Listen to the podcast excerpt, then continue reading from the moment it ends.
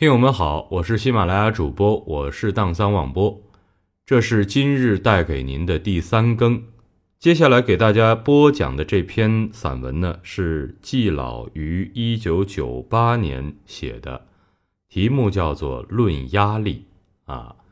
下面播讲给大家，《论压力》。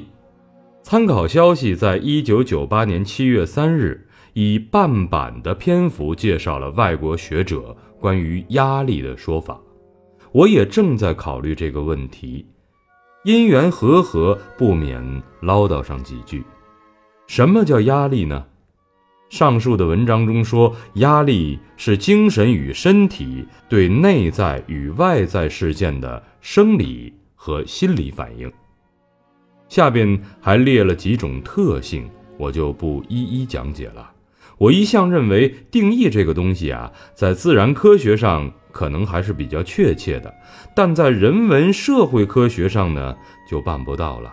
上述定义，我看也就行了。是不是每一个人都有压力呢？我认为那肯定是的。我们常说，人生就是一场拼搏，没有压力，哪儿来的拼搏呢？佛家讲生老病死苦，苦也就是压力。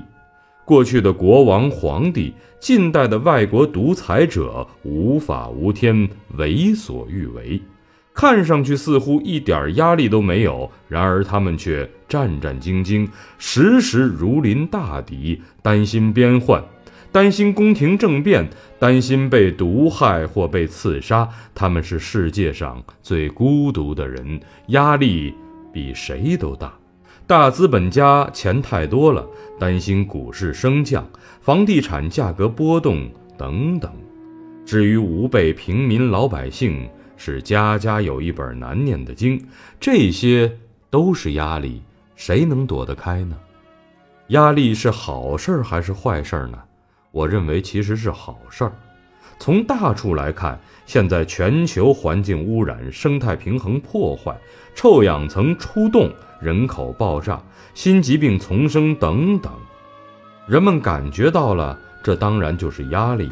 然而压出来的却是增强了忧患意识，增加了防范措施，这难道不就是天大的好事儿吗？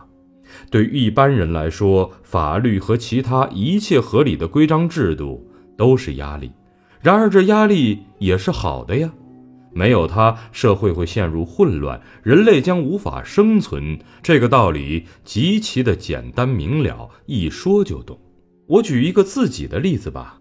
也许真的会存在没有名利思想的人，但我绝不是这样一个人。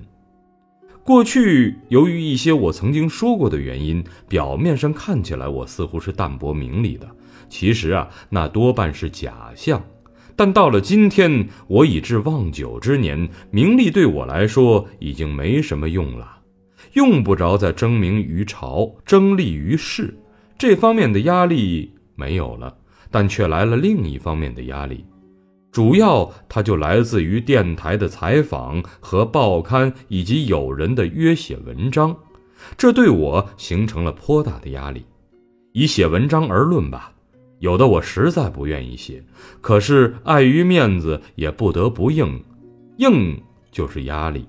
于是波冗苦思，往往能写出一点儿有新意的文章。对我来说，这就是压力的好处。压力如何排除呢？粗略的分类，压力来源有两类：一是被动，一是主动。天灾人祸、意外事件属于被动。这种压力无法预测，只能泰然处之，切不可杞人忧天。主动来源于自身，自己能有所作为。我的三不主义，这第三条就是不嘀咕。我认为能做遇事儿不嘀咕，就能排除自己造成的压力。季羡林，一九九八年七月八日。